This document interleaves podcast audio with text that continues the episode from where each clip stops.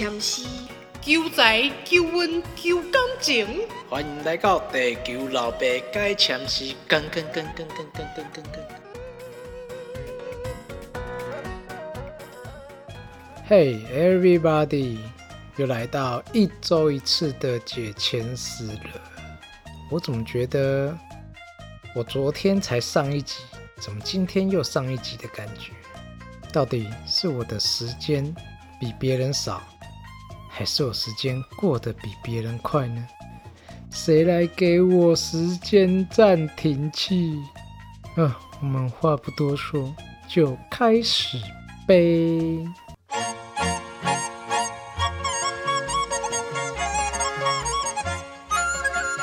本周是第十一首，谦序是已有，五行时间方位。属水，地在冬天，移其北方。千文，灵机渐渐见分明，凡事且看子丑寅。云开月出照天下，郎君即便见太平。第一句，灵机渐渐见分明，字面上的意思是有灵气的鸡，慢慢看得清楚了。灵机。就是金鸡，古斑射照日，射金鸡于肝，以示吉成。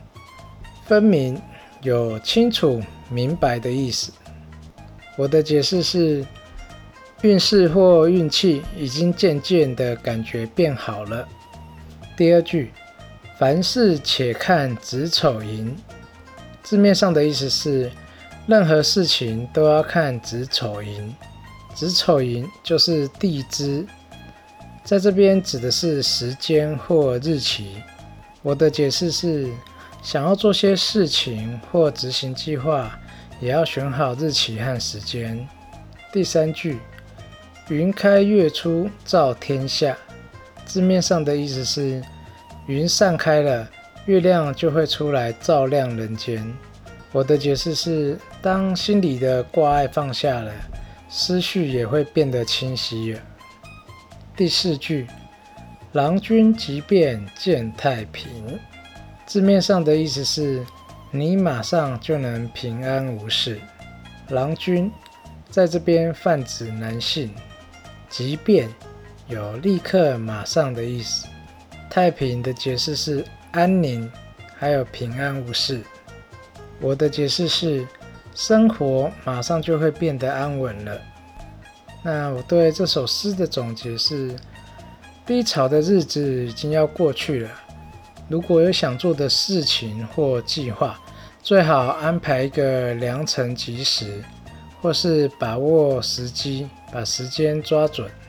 那之前挂心烦心的事情，如果都处理完了，也放下了，你就可以安心的生活了。所以，当心里嗯不烦闷了，也不郁闷了，那你就会发现很多事情就能看透，也能看得清楚了。OK，那签诗的部分就到这，接下来又要讲冗长的故事。毕竟要把小说然后浓缩成几句话，我觉得是也很困难啦，因为太浓缩，有些。中间的曲折没表现出来的话，就会失去了它的故事性、戏剧性跟因果。那今天的签诗主要是两个故事比较常见，一个就是韩文公过秦岭，湘子扫霜雪。这之前我已经讲过类似的，在第五首。忘记的人呢，可以回去复习一下。那差别差在一个是魔法版的，一个是正常版的。今天第二个故事是高俅杨戬当权。杨戬不是二郎神那位杨戬。这个典故呢是出自《水浒传》。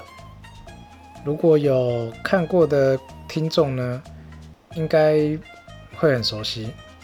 那其实《水浒传》呢。有许多版本。今天的故事出处是一百回跟一百二十回的版本，都是在最后一回。那来说说高俅跟杨戬他们两个是宋朝的奸臣，而在正史上面的确有这两位人物。好，那我们故事开始。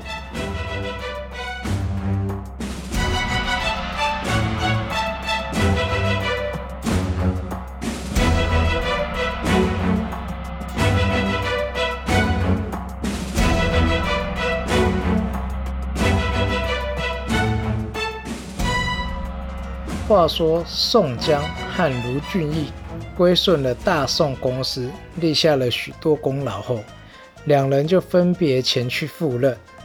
宋江前往楚州，卢俊义前往泸州，不是新北市的泸州，不要误会了。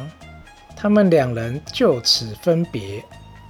而这时候，公司里面奸臣当道，残佞专权，屈害忠臣。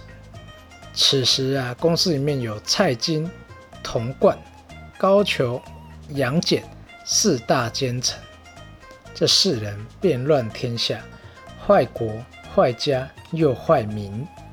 怎么感觉我念起来好像在念谁的名字一样啊？那高俅和杨戬见到老板这么重赏宋江和卢俊义等人，他们就心生不满，毕竟。看到仇人现在变成老板面前的红人，所以很美送。两个人就私底下商议，他们就在沟通说：啊，宋江跟卢俊义啊是我们的仇人，现在变老板的红人，还拿了这么多分红，在马上面还能管军人，下了马还能管那些死老百姓，我们这两个官不就要被人家当笑话了吗？自古云：恨小非君子。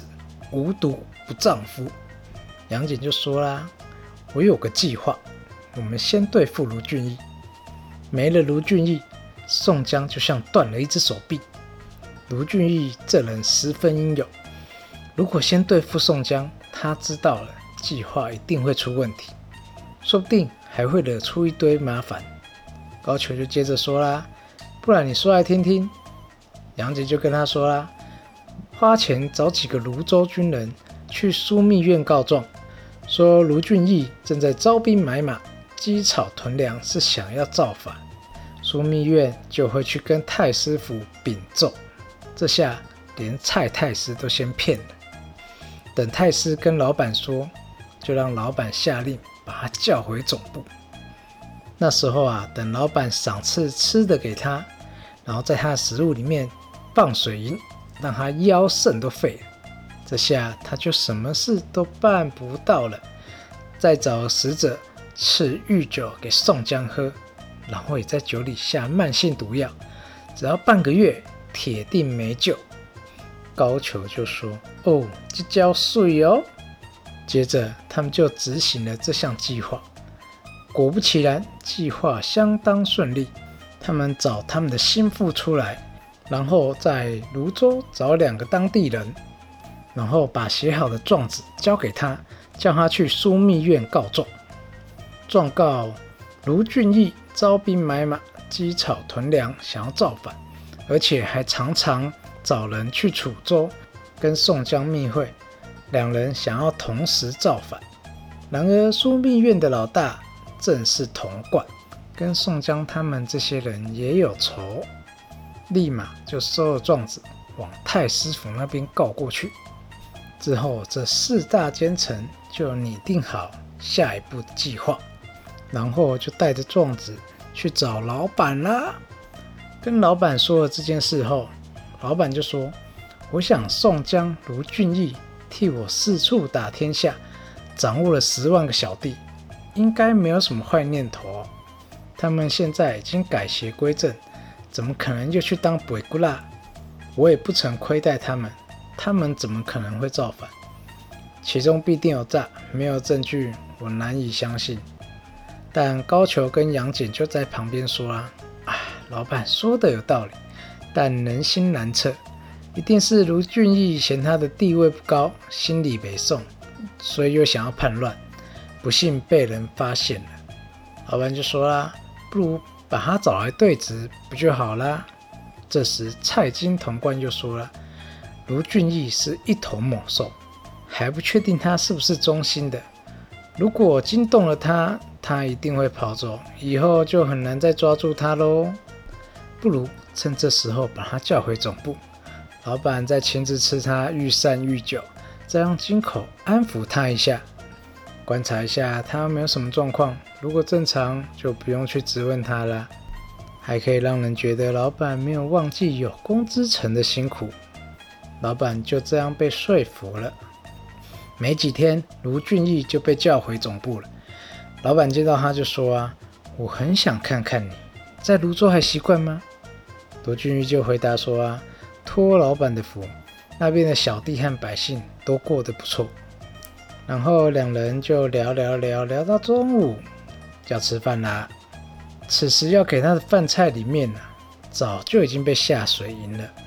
不知情的老板就把饭赐给他，他也怀着感恩的心把它吃完了。然后他就要肾亏了。要回泸州之前，老板就对他说：“回去以后要尽心尽力训练子弟兵，不要想有的没有的。”卢俊也拜谢老板，浑然不知道已经要被四大奸臣给弄死。在当天回去泸州的路上，就开始觉得腰肾疼痛，没有办法骑马，只好改搭船。结果在船上喝醉，站在船头想要学张学友吹吹风，突然觉得不舒服，一失足就摔下河里淹死了。四大奸臣知道，就立刻去找老板，跟老板说：“老板，老板，卢俊义回去的时候因喝醉掉到河里淹死了，现在他死了。”怕宋江心里会觉得我们在害他，怕他造反，希望老板明白，派一位使者吃御酒给他，让他安心。老板思考很久，他心里想：如果不准，就不知道宋江会怎么想；但是派去了，又感觉有点不太好。但最后还是被四大奸臣给说服。说你这个老板到底有没有主见？难怪一间公司。都管不好，结果送酒的还是高俅跟杨戬的心腹，被下了慢性毒药的酒，就这样送去给宋江了。话说宋江这边突然听到老板赐御酒来，宋江就跟大家一起出来迎接。回到办公室里面宣读老板的话之后，使者就把御酒拿出来要宋江喝下去，宋江就傻傻的喝下去了。也将御酒要回敬使者，使者这时候就推说啊，我自己从来都不喝酒的，所以各位以后人家送酒水来，就要学聪明一点，你喝我就喝，不然被毒死都不知道。宋江的御酒宴结束，使者就要回总部去了。宋江还准备礼物想要送使者，但使者没有收下，他就离开了。虽然宋江不知情。但就我看来，就像被捅了，你还跟人家说谢谢。宋江自从喝完酒后，就觉得肚子很疼，心里就开始怀疑，应该是酒被下了毒，着急的想要找到那一个死者。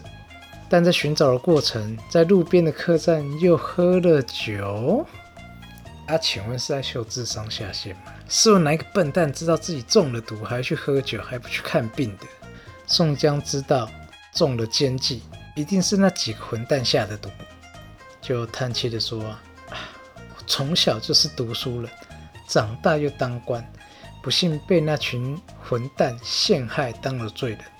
但我从来没有北国的念头。今天老板相信了他们的鬼话，赐我毒酒，但我又没做错事。就算我死，我也不会去跟他们争论。我只担心李逵。”如果知道他们干这种垃圾包，一定会要去找人造反，把我等的一世清明、忠义之士的名声给抹黑了。但还有一个方法，宋江连夜叫人去润州，把李逵给叫到楚州来。那说到这个李逵，他在润州啊，其实没有很开心，整天就跟人喝酒。听到宋江请他过去，就说：“嗯，哥找我。”一定有什么话要说，二话不说，奔向楚州。宋江见到他就说啦：“兄弟，自从分散之后，日夜只想着大家，吴用军师离太远了。花之寨在应天府，但却没消没息，只有你在润州比较近，所以特别请你来商量一件大事。李逵就回说：“哥有什么大事？”宋江就说：“啊，你先喝酒。”宋江随即就带他进入后厅，招待他吃吃喝喝。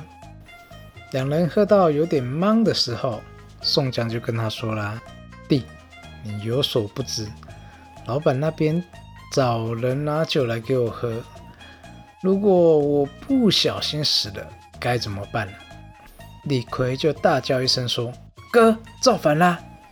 宋江就回他说：“兄弟呀。”我们底下已经没什么小弟，兄弟们又四处分散，如何反得成？李逵就说：“我镇江有三千个小弟，哥你在楚州这边尽可能去找，联合这边的百姓，全部一起来，尽全力招兵买马杀过去。了不起，这回梁山伯倒也快活，总好在这奸臣们手下受气。”宋江就说：“啊，兄弟先别。”再做打算吧。李逵不知的是，这接风酒内啊，已下了慢性毒药。那天晚上，李逵喝了酒，隔天就要离开了。李逵就说：“啊，哥，几时打算开战？你开战，我那里也一起来接应。”宋江就说了：“弟，你不要怪我。其实前几天总部派使者赐毒酒给我喝了，差不多也要死。”我一世为人，只主张忠义二字，没有违规的想法。今日公司要刺死我这无辜之人，宁可公司负我，我忠心不负公司。但我死之后，就担心你造反，坏了梁山伯替天行道的忠义之名，因此把你请来见上一面。昨天的酒里面，我也已经给你下了慢性毒药。回到润州，你一定会死。我说这位宋江，这跟害你的那些奸臣有什么两样？你有问过他想要死的吗？你有问过他毒酒愿意给他喝吗？宋江又说啦：“你死之后，灵魂可来这里。楚庄南门外有个鸟儿洼，风景跟梁山伯没什么两样，和你在这阴魂相聚。我死之后啊。”一定会埋在这里，地我已经选好了。说完，他就泪如雨下，都把人家害死了，还要跟人家阴魂相聚，哦，真是悲剧。李逵看到宋江这样，也红着眼眶说：“算了算了算了，活的时候侍候哥哥，死了也只是哥哥底下的一个小鬼。”说李逵，你都要陪葬了，还可以算了，怎么感觉你们两个比较像殉情？说完，眼泪也掉了下来，但身体也开始感觉有些沉重。李逵泪洒，拜别了宋江，上船回去润州。回到润州不久，果然要发身亡。那年代就是没有鉴宝，不然为什么中了毒还不去看病？难道宋朝无大夫？李逵临死之前还嘱咐随从，跟他们说：“我死了，一定要将我的灵柩移到楚州的南门外，了儿蛙和宋江哥埋一起。”说完之后就挂了。我就说是殉情吧。他的随从也不负其言，扶柩前去。再说回宋江那边。自从啊与李逵道别之后，心中就很伤感，思念着吴用、花荣，没办法见到最后一面。在当天晚上，毒发就快死了。死之前呢，就跟一些忠心的随从说：“你们照我说的，将我的棺材安葬在这南门外了儿洼的高原深处。九泉之下，我一定报答你们的恩德。”拜托，一定要依照我说的一样。说完，HP 就归零了。宋江的随从就把他放进棺材里面，依照礼俗殡葬。楚州干部听从其言，不负遗嘱，跟那些忠心的随从，还有楚州的百姓，一起帮忙把宋江的灵柩葬到了儿洼。过没几天，李逵的灵柩也从润州来，葬在宋江的墓旁。故事结束。心中突然想唱：“情何以值千金？”好了，后面有版权，不能唱太多。啊，谢谢大家有花了一些时间来收听。各位晚安，我要来睡觉了，拜。